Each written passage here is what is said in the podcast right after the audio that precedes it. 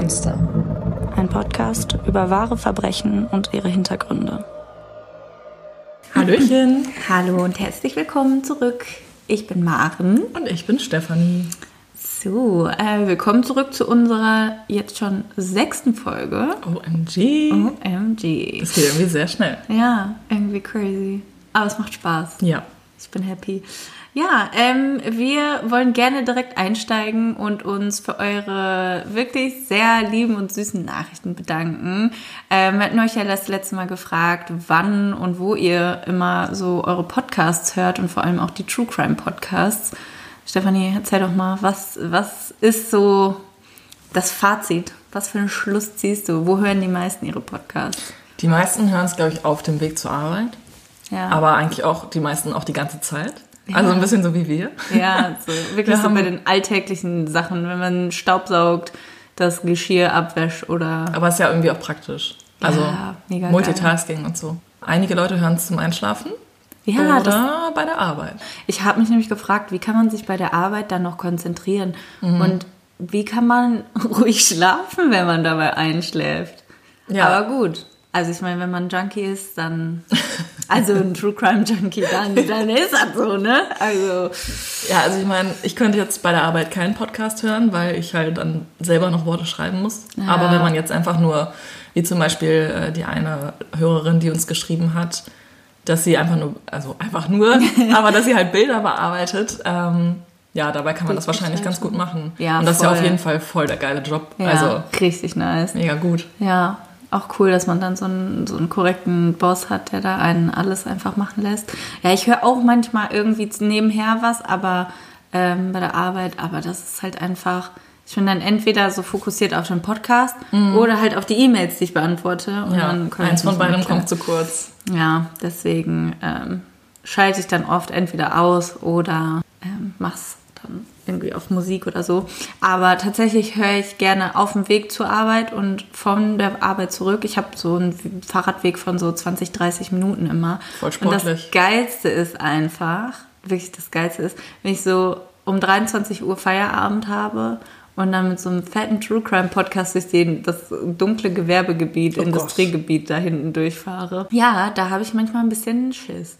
Ja, verständlich. Ähm, wir möchten noch ein, eine wirklich verstörende, aber auch sehr informative Nachricht beleuchten, denn eine liebe äh, Zuhörerin hat uns geschrieben, dass ähm, sie von ihrem Freund, der äh, Franzose ist, weiß, dass man in deren Kultur halt ähm, auch manchmal etwas absurde Sachen isst. Und es sind keine menschlichen Sachen, aber halt tierische Sachen. Und dass man da oft die Schädel ähm, auskocht, weil wir hatten uns ja in der ähm, Folge 4 zum exotischen Fleisch da gefragt, wieso werden andauernd die Köpfe von den Leuten in Kochtöpfen gefunden? Andauernd. Andauernd, ja, in jedem Fall ist das so. Nein, aber und äh, sie sagte uns, dass es äh, tatsächlich dazu dient, scheinbar diese Fette rauszulösen, die im Kopf sind und ähm, irgendwie das von den Knorpeln abzulösen. Also sehr äh, verstörend. Lecker ist das doch nicht, also kannst du nicht erzählen. Aber danke für die Info. Hat, Ja, ich- hat, also, also es war auf jeden Fall informativ. Jetzt wir genau, uns genau. Jetzt wissen wir halt, Ja, warum jetzt- Kannibalen Köpfe kochen. Ja, so ist das. Ähm, ich hätte da direkt die Frage, weil ich es ja gerade schon angesprochen habe, dass ich auf dem Weg zurück zur Arbeit dann auch manchmal mich abends so ein bisschen äh, grusele, wenn ich den True Crime Podcast höre. Hat sich dein Verhalten, seitdem du selber den Podcast machst und recherchierst, hat sich dein Verhalten irgendwie verändert? Hast du da irgendwas bemerkt? Bist Ja. du ängstlicher geworden oder? Nee, ich bin nicht ängstlicher geworden, würde ich sagen, aber ich erwarte mehr Verbrechen um mich herum.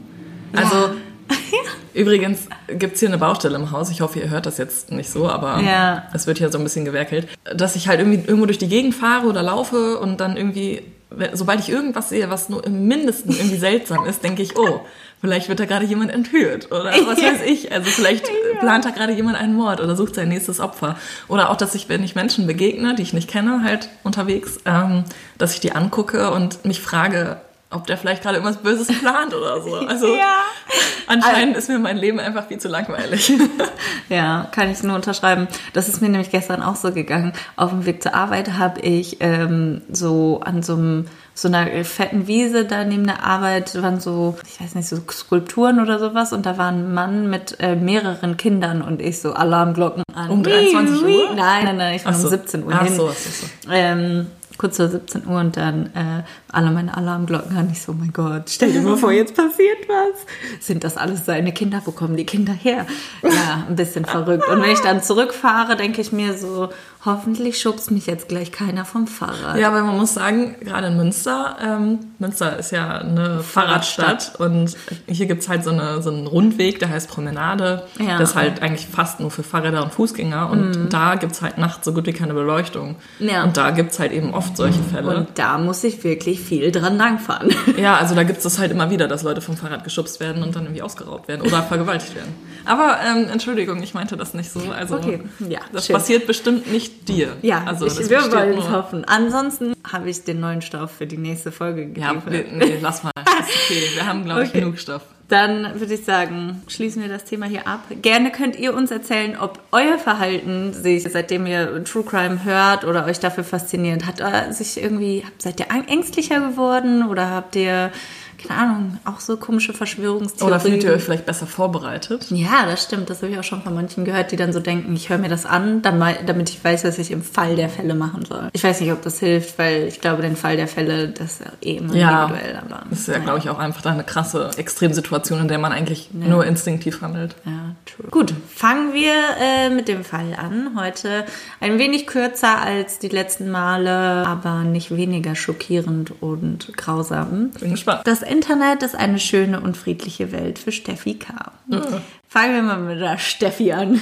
Wie schön. Eine Welt, in die sie sich zurückziehen und in die sie förmlich fliehen kann. Eine andere Welt abseits des Alltags. Dort, wo sich Hausfrauen Fotos von niedlichen Katzen zeigen und kitschige Bilder von kleinen Teddys. Dort, wo man sich fernab der Realität süße Grüße schreibt und Gedichte austauscht. Genau dort fühlt sich Steffi K. aufgehoben. Sie verkriecht sich beinahe stundenlang vor dem Rechner und surft durchs Internet. Hier im Internet trifft sie auch den Mann fürs Leben, den Vater ihrer nächsten Kinder. Michael K. oder K, keine Ahnung, als ein Amerikaner, trifft sie über ein Internetforum und dort schreiben sie sich viele Mails, chatten und telefonieren, so oft es nur geht. Nachdem sie ihn auf einem Bild sah, was er ihr schickte, war sie sofort hin und weg. Sie sagt, es war Liebe auf den ersten Blick und daraufhin scheut sie keine Kosten und Mühen, fliegt über den ganzen Ozean zu ihm nach Amerika. Dort angekommen sind seine Eltern allerdings nicht so wirklich begeistert von ihr. Sie ist eine Mitzwanzigerin aus Deutschland und sie hat auch schon zwei Kinder aus einer vorherigen Beziehung. Sie werden nicht so richtig warm mit ihr und wundern sich, warum eine von so weit hergereiste Frau ihren Sohn vom Fleck weg heiraten möchte.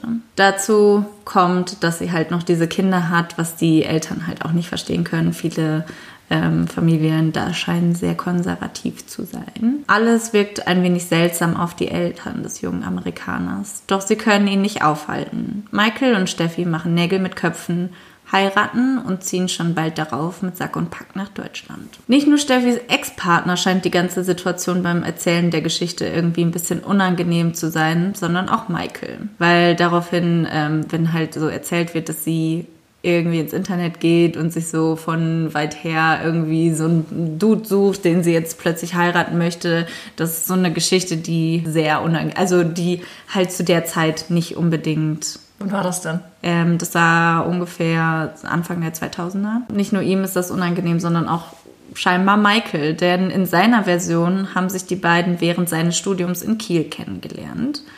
Und ja, irgendwie ein bisschen merkwürdig, aber Okay. genau, deswegen diese unterschiedlichen Versionen, die die beiden erzählen vom Kennenlernen, verwirren halt auch alle um sie herum und keiner weiß mehr so recht, was er wirklich glauben und auch davon halten soll.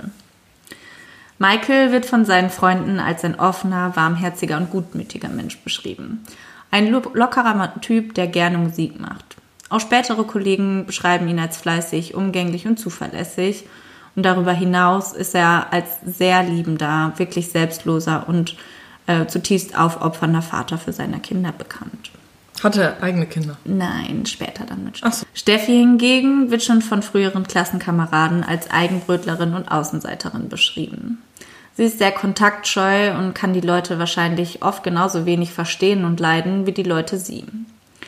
Auch wenn sie sich im Internet Fremden gegenüber offen und herzlich gibt, so weiß im echten Leben kaum jemand etwas über sie.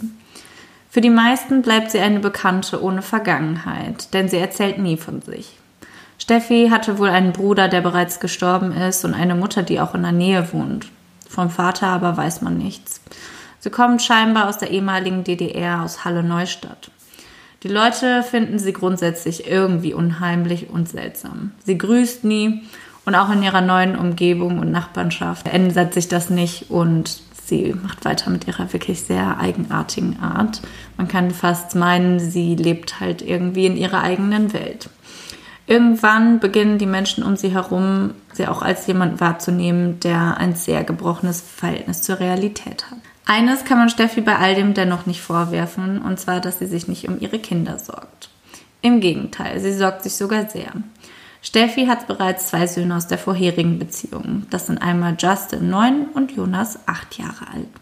Mit Michael bekommt sie dann weitere drei Jungs. Sie ist so richtig in so einem Männerhaushalt. Ja. Liam, sechs Jahre alt, Ronan und Aiden Elias, fünf und drei Jahre alt. Es fällt auf, dass alle Jungs bereits auffällige Sprachstörungen haben. Besonders aber Liam war ihr Sorgenkind. Der kleine Junge ist Steffis dritter Sohn und wird mit einem Herzfehler und einer Gaumenspalte geboren. Wegen der Gaumenspalte kann Liam nicht richtig atmen und nicht richtig essen. Mhm. Er hat ständig Mittelohrentzündungen, verstopfte Nasen und muss immer wieder operiert werden. Er kann zwar laufen, aber es wirkt dennoch so, als wollen seine Füße ihm nicht so wirklich gehorchen. Die Ärzte vermuten außerdem, dass Liam Autist ist, was sich dann in späteren Jahren auch bewahrheitet. Er kann kaum sprechen, kann seine Gefühle, seine Ängste und Schmerzen auch nicht ausdrücken und so hämmert er oft einfach seinen Kopf wahllos gegen die Wand, gegen die Stäbe seines kleinen Gitterbettchens oder gegen alle anderen Gegenstände, die er so finden kann. Er kann sich halt nicht ausdrücken und irgendwie weiß auch keiner so richtig, wie, er, wie man mit ihm umgeht. Er reißt auch oft die Tapete von den Wänden und zerschmettert jedes Spielzeug, was ihm irgendwie in die Hände kommt.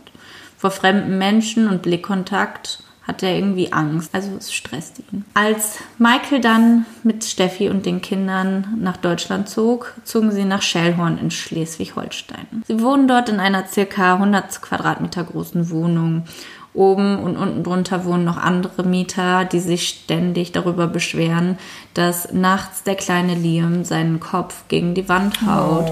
Oh. Und demnach müssen die dann halt auch oft jede Nacht bestimmt 20 Mal aufwachen, um mit dem Kind rauszugehen oder so. Kriegt ja. er keine psychologische Hilfe oder so? Ja, aber also das Ding ist halt, was willst du denn machen? Wenn, wenn jemand autistisch ist, dann kannst du halt einfach dann kannst du da wahrscheinlich Hilfe geben, aber dann müssen, müssen die Eltern auch erkennen, dass man vielleicht Hilfe braucht. Ja, auf jeden das Fall. Halt, also ja. obviously, wenn ich weiß, dass mein Kind jede Nacht Ja, also Kopf sie haben halt auch schon so, so die Gitterstäbe bis unter die Decke gemacht und haben so ein Schloss davor gehangen, weil die halt Angst haben, dass er sonst halt irgendwo rausklettert und haben das halt auch alles gepolstert, aber dennoch hört man dieses Hämmern halt, wenn er immer seinen Kopf dagegen schlägt und auch wenn es gepolstert ist, ist es natürlich auf Dauer so ein Schütteln und Stottern am Kopf, das ist natürlich nicht gut. Diese 100 Quadratmeter große Wohnung ist zwar nicht gerade gemütlich und heimisch, aber es ist wenigstens ein Zuhause.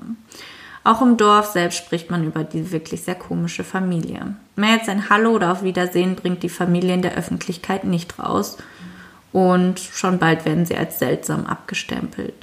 Man macht sich lustig über die Fette und den Ami. Während Michael aber immer sehr gepflegt aussieht, wirkt Steffi neben ihm etwas schlampig und nachlässig. Und obwohl sie langsam Kontakt mit zwei Nachbarsfamilien knüpfen, weil die Kinder miteinander spielen, so wird Michael immer als Freund und Steffi lediglich als Bekannte gesehen. Da wir hier nun ganz klar herausstellen können, dass Steffi es im echten Leben nicht so einfach hat, Kontakte zu knüpfen oder auch Kontakte knüpfen zu wollen, zog sie sich immer weiter ins Internet zurück. Sie schreibt dort über ihre Sorgen und Ängste. Sie bittet um Hilfe für Liam, dem sie eine Delfintherapie ermöglichen möchte. Bald beginnt auch Michael sie mit anderen Augen zu sehen. Bei den Nachbarn sagt er, er habe Angst, den Kindern könnte etwas passieren, denn Steffi sei nicht ganz richtig im Kopf. Nett. Ja, voll gut, ne, wenn das dein Partner schon über dich sagt. Sie fängt auch an, sich im echten Leben immer weiter zu entfernen. Die Ehe ist quasi am Ende. Sie droht Michael mit der Scheidung, als er einen neuen Job annimmt und, und flieht immer wieder und immer häufiger auch von zu Hause. Wenn sie nicht gerade vorm PC sitzt, fährt sie alleine mit dem Taxi, aber immer nur dann, wenn die Kinder versorgt sind, also wenn sie quasi sowieso alleine zu Hause ist mit dem Taxi in die nächste Stadt, geht dort ins Kino oder auch ins Schwimmbad. In den Taxifahrer Tobi, den sie immer ruft, verliebt sie sich irgendwann unsterblich. Hä? Doch dieser will nichts von ihr wissen. Sie ruft ihn aber ständig an, stellt ihm Pizza und Wein vor seine Haustür, stalkt ihn quasi oh und malt sich schon so in ihren kühnsten Träumen ein Leben mit ihm aus. Weißt du, wie alt er ähm, ist zu dem Zeitpunkt? Äh, mit, ja, Mitte, Ende 20. Ach so. Ja. Ja, ist ja noch gar nicht so alt. Also ja. dafür, dass sie fünf Kinder schon hat? Krass. Sie versucht also quasi mit dieser, ja, mit dieser Obsession über Tobi auch so ein bisschen in ein anderes Leben zu fliehen von dem, was sie da mit Michael und den fünf Kindern hat, die ja irgendwie nur Sorgen bereiten. Da möchte sie weg und versucht halt in ein anderes Leben zu äh, fliehen. Das bleibt aber ohne Erfolg und ihr Leben bleibt das alte. Die Geschichten, die Steffi nach außen hin erzählt, werden irgendwie immer seltsamer und ferner von der Realität. So erzählt sie zum Beispiel, dass ihr ältester Sohn Jonas die Folge einer Vergewaltigung sei. Gott. Auch wenn sie zu dem mutmaßlichen Vergewaltiger, der ihr Ex-Partner sein soll, noch ein freundschaftliches Verhältnis hat. Ebenso behauptet sie, dass Michael schwul wäre und sie mit Tobi, dem Taxifahrer, in einer liebenvollen Beziehung steckt. Oh nein. Ja, da zeichnet sich schon ab, die gute Frau Wahnvorstellung. hat nicht so ganz den Bezug zur Realität. Zusätzlich kommt noch hinzu, dass Steffi das Spirituelle für sich entdeckt. Bekannten entschlüsselt sie mit geheimnisvollen Zahlenspielen Charaktereigenschaften. Sie legt Tarotkarten und will somit in die Zukunft blicken. Sie, sie pendelt irgendwelche Sachen hin und her und will am Ende sogar Nachrichten aus dem Jenseits empfangen und Stimmen hören. Mhm. Als Steffi dann jetzt dieses noch seltsamere Verhalten an den Tag legt als zuvor, wenden sich auch noch mehr Leute, als es Sophie so vorher schon getan haben, jetzt von ihr ab. Und was macht sie daraufhin? Natürlich, sie geht ins Internet, wo sie ihren mystischen Rat und ihre Weisheiten von anderen bekommt, aber ebenso auch gibt. Irgendwann wird sie im Netz zu Patricia Celine, einem Charakter aus einem Online-Spiel. Celine, auch die schwarze Schwänin, ist die Meisterin der Trauer und des Todes. Oh Gott. Tochter von Jaja, Jaja, Jaja, Jaja, ich glaube Jaja und ja, Eor. Die Aufgabe der Celine ist es, die Seelen von rechtschaffenden Sterblichen in je, ins Jenseits zu nehmen und sie dorthin zu bringen, wo sie nicht in Gefahr sind, wo sie behütet sind. Ja, da hat sie wenigstens eine Aufgabe. Mit diesen Entwicklungen wächst auch Michaels Angst vor ihr zunehmend, logischerweise. Er bringt Steffi dazu, sich im Krankenhaus untersuchen zu lassen und psychiatrisch quasi einmal untersucht zu werden. Es wird eine paranoide Schizophrenie bei ihr. Okay, ich wollte Schizophrenie sagen, aber ich dachte, genau. sie hat keinen Verfolgungswahn. Nur zur Info, die paranoide Schizophrenie ist eine sehr weit gefächerte Krankheit und nur rund ein Prozent der Bevölkerung ist davon betroffen. Ähm, Außenstehende würden, und das haben wir ja jetzt auch bei dem Verhalten von Steffi gesehen, würden halt das Ganze eher als so Verrücktheit abstempeln, was natürlich nicht richtig ist, aber so wirkt es halt einfach oft nach außen. Bei der paranoiden Schizophrenie handelt es sich nicht um eine multiple Persönlichkeitsstörung, sondern die genauen Ursachen sind da auch noch nicht so richtig bekannt. Es wird aber vermutet, dass es halt zu einem Wechselspiel aus so biologischen und ähm, psychosozialen Ursachen kommt. Ja, das ist ja auch vererbbar teilweise. Ne? Genau, ja, genau. Aber es kann halt auch so durch das halt das soziale Umfeld getriggert und halt da hervorgerufen werden. Tatsächlich sind auch mehr Männer als Frauen ähm, davon betroffen und ähm, Männer auch häufig so Anfang, Mitte der 20er, während Frauen das, wenn dann eher ähm, Mitte der 30er Jahre so bekommen. Genau, zu den Grundbeschwerden der Schizophrenie steht, zählt halt die Störung des Denkens, der Verlust der Wirklichkeit und so eine sogenannte Ich-Störung. Und es ist halt wichtig zu wissen, dass Schizophrenie auf jeden Fall eine ähm, schwerwiegende Krankheit ist, die auch einen langwierigen Verlauf hat. Aber die man behandeln kann, oder? Genau, die man auf jeden Fall behandeln kann ähm, mit Medikamenten und halt normaler Therapie, Psychotherapie. Daraufhin verschreibt man Steffi auch Psychopharmaka und sie bricht allerdings die Behandlung, diese Therapie relativ schnell darauf wieder ab, Denn für sie ist alles normal und für sie ist alles in Ordnung. Sie nimmt nicht wahr, dass irgendwie was falsch ist. Scheiße. Und sie kann sich halt auch nicht so wahrnehmen, wie ihre Umwelt sie wahrnimmt. Michael hat immerhin noch weiterhin sehr große Angst. Er befürchtet, dass sie sich ihm oder vor allem auch den Kindern etwas antun könnte. Wir hatten ja schon gesagt, Steffi legt gerne ihre Tarotkarten und fühlt sich wie ähm, ein krasser Gott auf jeden Fall. Sie, also sie fühlt sich wirklich so ein bisschen so wie so eine mystische Gottheit. Und ähm, diese Karten bestimmen dann bald auch ihr komplettes Leben. Sie steht morgens auf, legt sich die Karten und sie macht dann eigentlich den Tag lang nur das, was die Karten ihr sagen. Und wenn die Karten ihr direkt nach dem Aufstehen sagen, sie soll sich wieder ins Bett legen, dann legt sie sich wieder ins Bett. Das ist ja aber auch Interpretationssache, was die Karten sagen. Also die sagen genau, ja nicht. ja. Aber ich denke, sie hat da schon eine sehr genaue Vorstellung, äh, wie sie das Ganze auslegt. Während sie sich halt so komisch verhält, möchte Michael eigentlich sich nur die Kinder schnappen und nach Amerika fliehen, was aber natürlich nicht so einfach ist, weil Sorgerecht einfach in ein anderes Land, wo die Kinder keine Pässe für haben und Co., das geht halt nicht. Während er halt mega hilflos ist und weiß, er hat eigentlich keinen richtigen Auswahl, äh, Ausweg aus der ganzen Situation, schmeißt er halt den Haushalt und regelt das komplette Leben der Familie erstmal alleine, geht währenddessen noch arbeiten und Steffi spürt währenddessen nur ihre Mächte und Kräfte des Spirituellen und des Mysteriösen wachsen. In der Welt der Schizophrenen gibt es nämlich oft eine Konstante, von der aus sie ihr Leben verrücken. Das kann zum Beispiel eine Ge- Charaktereigenschaft sein, eine Lebensgeschichte, die Sehnsüchte und Qualen des Alltags. Und all das kann zu einem Wahn führen. Die Kranken können meist nicht mehr zwischen Realität und Fiktion unterscheiden und es wird zu ihrer absoluten Wahrheit. Und ja, ihre Mächte wirken auf Außenstehende, also die Mächte von Steffi, weil sie immer so damit prahlt, so ein bisschen, als wäre sie auf so einem Höhenflug, irgendwie so als so, so, ihr Ego ist halt sehr krass angeberisch, weil sie denkt halt, sie ist die Größte mit diesen mysteriösen Mächten und Kräften. Okay. Ja, genau. Wäre das nicht schon genug, fängt sie eines Tages an, von den zwei Dämonen auf ihren Schultern zu erzählen. Oh Gott. Es ist ein guter und ein böser, man kennt sehr oft, Engelchen, Teufelchen. Und beide streiten sich quasi, quasi um die Wette. Oh nein. Sie sagt auch, die Kinder werden quasi von den Dämonen in Besitz genommen worden. Sie schaltet quasi immer wieder von einer apathischen und weggetretenen Person zu einer voll funktionsfähigen Person. Es ist, als würde sich ein Schalter an, umlegen. Eines Abends kommt Michael von der Arbeit und findet die Haustür sperrangelweit offen vor. Er macht sich richtig Sorgen, denn von Steffi ist keine Spur. Erst 150 Meter vom Haus entfernt findet er sie ohne Schuhe und Jacke im Lotussitz sitzend, inmitten von Gestrüpp und Gräsern. Er hat ziemlich große Mühe, sie heimzuschleppen und bekommt Hilfe von einer Nachbarin.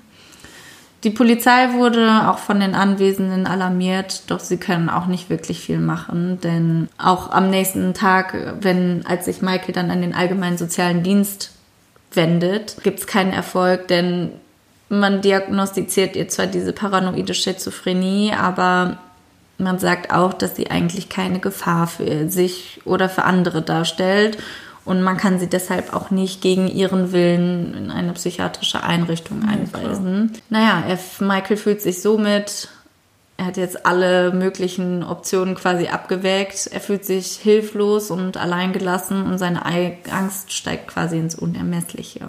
Die Dämonen befehlen Steffi auch, sich zu trennen. So schmeißt sie Michael zum Beispiel eines Tages die Scheidungspapiere vor die Füße.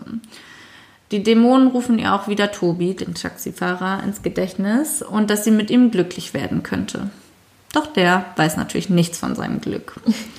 Trotz der Trennung zieht die Familie K. im August 2007 um. Man muss da sagen, weil sie halt so sehr launisch und immer wieder so von besessen zu normal immer wieder hin und her den Schalter umlegt, ist es halt auch ganz schwierig, denn manchmal haben sie sehr gute Tage und dann läuft auch alles wieder und dann haben sie halt aber auf der anderen Seite auch wieder diese enormen, extrem schlechten Tage, in denen Michael super krasse Angst hat und grundsätzlich, glaube ich, äh, ist diese Angst immer allgegenwärtig, aber er hat dann halt natürlich Hoffnung an den guten Tagen, dass ähm, zumindest nichts Schlimmes passiert.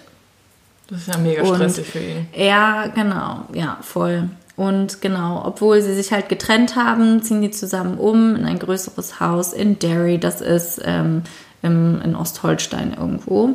Denn Michael traut sich tatsächlich nicht, die Kinder alleine zu lassen mit ihr und deswegen bleibt er mit ihr zusammen. Eigentlich möchte er nicht, aber er sieht keine andere Option. Steffis Ex und auch die ehemaligen Nachbarn helfen beim Umzug und bei der Renovierung des Hauses und bekommen so auch das erste Mal den richtigen seelischen Art Wackelkontakt von Steffi mit. Denn in einem Moment räumt sie fleißig irgendwelche Kartons und Kisten aus und im nächsten Moment steht sie apathisch in der Gegend und kritzelt irgendwas auf einen Notizblock drauf. Das ist ja auch richtig gruselig irgendwie. Voll. Vor allem stelle ich mir die Frage, wie gruselig muss das auch auf die Kinder gewirkt mhm. haben. Da, die muss doch völlig verstört sein. Der, das Leben geht aber zunächst erstmal weiter und Steffi ist und bleibt einfach erstmal seltsam. Manchmal komplett klar und da und manchmal einfach in einer anderen Welt. Am 3. Dezember fährt Steffi aber mit dem Bus nach Kiel. Genau, dieses Derry ist in der Nähe von Kiel. Sie kauft Schmerz- und Schlaftabletten, eine Kinder-DVD und ein Zugticket nach Berlin für ihren Mann. Er soll zu einer gemeinsamen Freundin nach Berlin fahren. Ein bisschen Abstand und Abwechslung könnte ja wohl nicht schaden, sagt sie ihm. Er soll dort auch noch ein paar andere Sachen holen, die von den beiden irgendwie da übrig geblieben sind. Ähm, während ihr Mann also am nächsten Tag, sprich am 4. Dezember in, im Zug Richtung Berlin sitzt, schleppt Steffi die Matratzen der Kinder ins Obergeschoss. Oh Sie legt die DVD ein, kocht dann Milchreis und mischt dem die Schlaf- und Schmerztabletten oh. bei. Sie füttert ihre Kinder und als diese wieder wach werden, bekommt sie Panik. Im Keller des Hauses zieht sie dann einem nach dem anderen eine Tüte über den Kopf und erstickt sie. Mm. Doch so schmerzlos und friedlich, wie sie sich den Akt der Tötung vorgestellt hat, wird es nicht laufen. Manche der Kinder wachen auf, bekommen Angst und Panik, versuchen sich zu wehren und zerkratzen ihr das Gesicht. Doch sie ist stärker. Den Tag der Tat schildert Steffi so. Ich war am Ende meiner Kräfte. Nathalie bedrohte uns. Ich sah den einzigen Ausweg im Jenseits. Wer ist Nathalie? Das wollte ich gerade sagen. Nathalie ist einer von den beiden Dämonen, die auf ihrer Schulter Ach, die haben Namen. Ja. Oh. Ja, klar. Natürlich cool. haben die Namen, ist doch klar. Der Mann ist weg. Die Frau alleine mit fünf Kindern, die sie jetzt alle nacheinander umgebracht hat.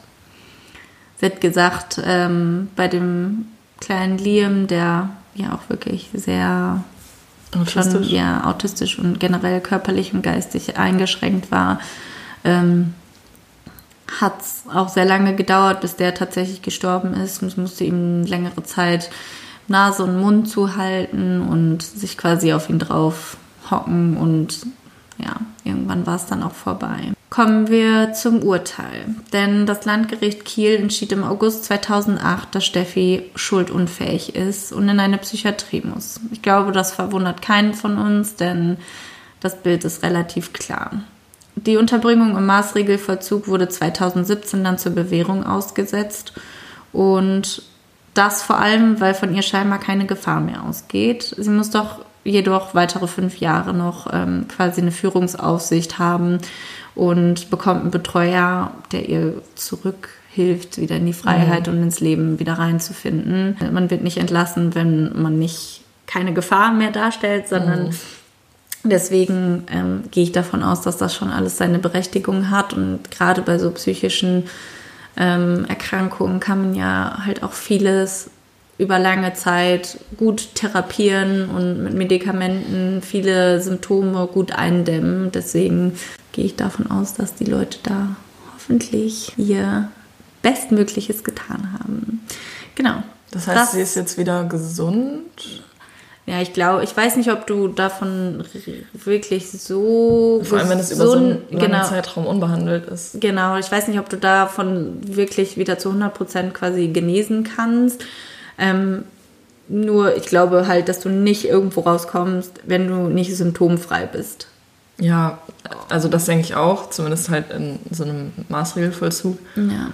Aber sie muss ja trotzdem mit dem Wissen leben, dass sie ihre fünf Kinder getötet hat. Ja, ich glaube, das ist die größte Bestrafung. Und es ist ja auch nicht so, ähm, dass sie das getan hat, weil sie ihre Kinder nicht geliebt hat, sondern sie hat das getan, weil sie Angst hatte vor den Dämonen, weil die sie der festen Überzeugung war, dass diese Dämonen ihren Kindern was Böses wollen, dass die Dämonen von ihren Kindern Besitz ergriffen haben. Und sie wollte, sie hat sich halt in dieser Rolle dieser Patricia Celine gesehen, die ihre Kinder, die einfach gute kleine engelsgleiche Wesen sind in ihren Augen. Sie musste die retten. Sie musste die quasi behüten und sie ins Jenseits mitnehmen. Das heißt, sie um hat sie vor der normalen Welt zu schützen. ja, das heißt, sie hat eigentlich durch ihre Handlungen, ihre Argumentation ihre Kinder jetzt gerettet. Ja, genau. Oh, das ist bitter. Ja, ich weiß. Und der Ehemann hat ja noch irgendwas irgendwie gesagt im Prozess oder so, wie es ihm geht oder Sehr, sehr schlecht. Also für ihn ist es natürlich auch ähm, schwierig, zumal er quasi, was weiß ich, wie viele Hilferufe nach außen gesendet hat. Er hat halt immer wieder gesagt, dass er Angst hat. Er hat das auch bei Nachbarn, bei Freunden, bei allen möglichen Stellen immer wieder durchlauten lassen, dass er einfach Angst hat, weil er das Gefühl hat, dass bei ihr im Kopf irgendwas nicht richtig geschaltet ist. Und dass er halt einfach ähm, befürchtet, dass irgendjemand und vor allem sie irgendwann die Kinder durch ihr Handeln und ihr merkwürdiges Denken zu zu Schaden kommen. Ja. Genau, und für ihn ist es natürlich schwierig, weil er so lange darüber nachgedacht hat, was, was sind meine Möglichkeiten, aber letztendlich konnte er nicht wirklich irgendwas tun und ja, er musste sich dann halt anhören, wie sie im Prozess ausgesagt hat, wie sie die Kinder umgebracht hat und er macht sich natürlich dann auch Vorwürfe, weil er ist gefahren nach Berlin und er sagte halt auch, ja, sie muss das ja alles schon vorher lange Hand geplant haben, Ja, weil sonst klar. kauft man kein Zugticket. Vor allem halt, also es ist ja für ihn einfach so schlimm, weil er halt wahrscheinlich das Gefühl hat, dass er etwas hätte tun können, Ja. aber er konnte ja, Ja. nichts tun, so nach dem deutschen Gesetz. Und Genau. das ist halt die Frage, ob das so richtig ist. Also ich bin absolut der Meinung, dass es ist natürlich völlig konform mit den Grundgesetzen, mit den Grundrechten, dass Ja. Mhm. du niemanden einweisen darfst in eine psychiatrische Klinik, wenn der selbst halt nicht das will und eben keine Gefahr für andere darstellt.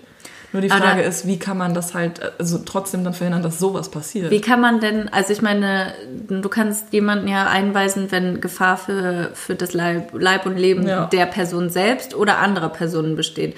Ja, aber solange Wie- die Person, glaube ich, niemanden bedroht jetzt mit einem Messer oder so, ist es eben keine Gefahr. Ja, aber das ist halt, da, genau, da habe ich mich nämlich gefragt, wie kann das sein? Der Mann ja auch schon vorher die ganze Zeit das Gefühl hat, dass Ja. ähm, irgendwas kommt und dass er sich Sorgen um, um vor allem um die Kinder macht.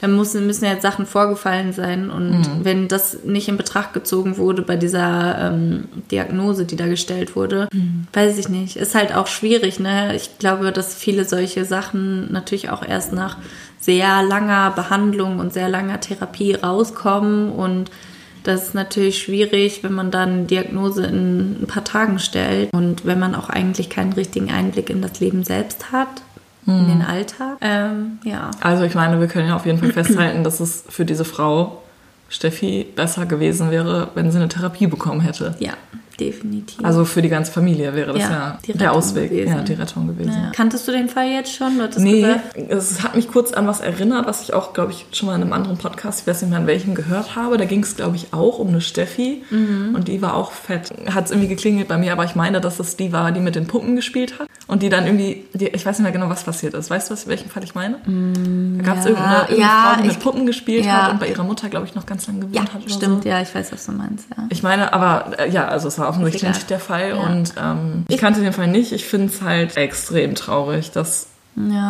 das nicht verhindert werden konnte. Ich finde das auch sehr tragisch, weil ich finde, das war einer der Fälle, wo ich mir dachte, das ist so traurig, weil diese Frau zu bemitleiden ist, weil sie einfach krank ist Und auf der anderen Seite ist dieser Mann zu bemitleiden, weil er gefühlt alles verloren hat, was sein Leben lebenswert gemacht hat. Sie hat auch eigentlich alles verloren. Die Kinder haben alles Und sie verloren. hat sich selbst genommen. Ja, und das ist halt irgendwie, ich glaube, das ist halt etwas, was man nicht nachvollziehen kann, wenn man es noch nie selber erlebt hat. Aber ich stelle mir das auch sehr beunruhigend vor, wenn du plötzlich einfach so Stimmen hörst und Sachen siehst, die einfach nicht da sind. Das ist. Ähm, Was sagst du dann letztendlich zum Urteil? Also findest du, also gibt es da überhaupt irgendwas zu diskutieren? wie, viel, also wie viele Jahre war sie jetzt einfach? Ähm, nee, einfach also bei, bei solchen? Sachen, wenn du schuldunfähig bist, dann wirst du ja Einfach meistens bis zur Besserung. bis du, ja. Also ich meinte jetzt laut- halt, wie viele Jahre sie im Endeffekt da drin war. So zehn. Ja, zehn Jahre zehn ungefähr. Jahre. Ja. Ja, also ich finde es halt auf jeden Fall absolut richtig und anständig, dass es dann um eine Heilung geht und nicht um eine Strafe.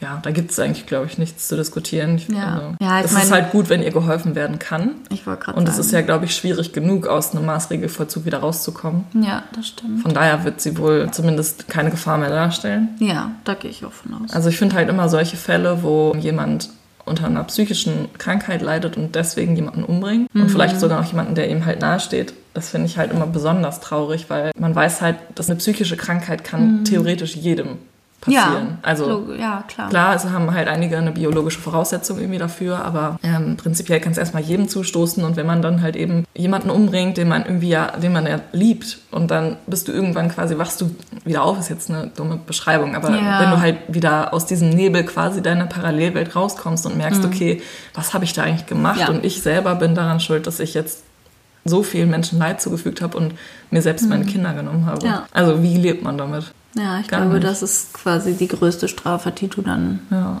mit dir selber austragen musst.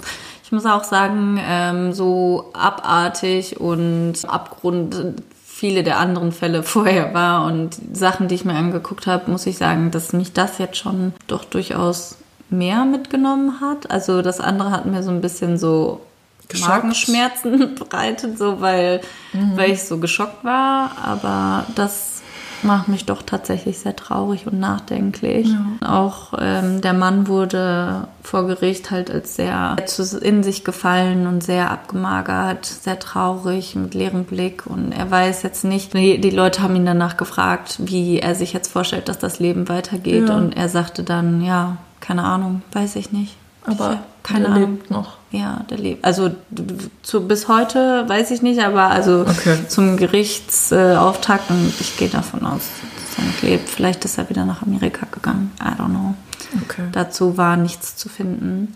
Ähm, genau, zur Quelle wollte ich nur kurz sagen, ich hatte ähm, den Fall in einer Stern-Crime-Ausgabe aus 2018 schon gesehen und hatte mich dann daraufhin ein bisschen noch bei anderen Quellen online durch, dazu belesen. Und ja, allzu viel Material gab es da jetzt nicht. Ähm, und ich glaube, es ist auch das Wichtigste gesagt. Ja, okay, danke. Sehr bedrückend. Genau, Stimmung. danke, dass du uns den Fall mitgebracht hast. Ja. Hast du noch irgendwas Schönes, Ähm, so. was uns wieder aufheitert? Was schön, dass es uns wieder aufheitert. Weißt du, das ist was Schönes, was mich immer aufheitert, sind all die Nachrichten, die wir bekommen. Deswegen hier auch nochmal der Aufruf an alle. Folgt uns gerne auf Instagram. Ihr findet uns unter Menschen unterstrich und unterstrich Monster.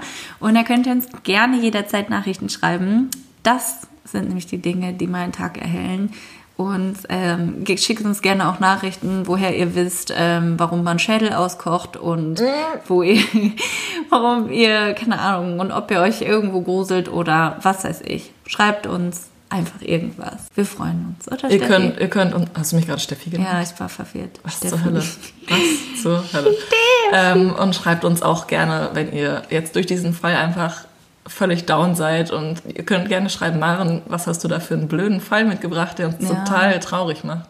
Ihr könnt uns auch gerne einen Witz schreiben. Ja. Oh, wie wär's? Weißt du, was wir machen? Wir machen einen Witz-Contest. Ja, und der Witz, Und wir, ich möchte, dass ihr uns eure besten Flachwitze schickt oder was auch immer für Witze. Ja, irgendwelche Schickt Witze. uns einfach jeden Witz, den ihr kennt, also der lustig ist. Und wir lesen die einfach immer zum Ende der Folge vor. Ja. Wir werden jetzt einfach immer zum Ende der Folge den besten Witz Ja. vorlesen, den um ihr die uns Stimmung, geschickt habt. um die Stimmung noch mal ein Bam, bisschen zu das heben. machen wir. Ja, Okay. geil. Cool. Ja, Vielleicht machen wir jetzt, Witz. doch, wir machen jetzt einen Anfang. Wir suchen jetzt eben ganz schnell einen Witz aus dem Internet. Das ist ja lame. Was denn? Kennst du, kennst du einen Witz? Ja, nee. Ich, ich habe einen, einen Witz, der zwar nicht zum Inhalt dieser Folge, aber zum Inhalt von Folge 4 passt. Oh nein. Was findet man beim Kannibalen in der Dusche? äh, ein Kopf? Head and Shoulders. Wow. Head and Shoulders. Okay. Alles klar. Das war Dann- der Witz für heute. Das war der Witz für heute. Dann sagen wir danke fürs Zuhören und bis zum nächsten Mal. Macht's gut. Ciao. Tschüssi.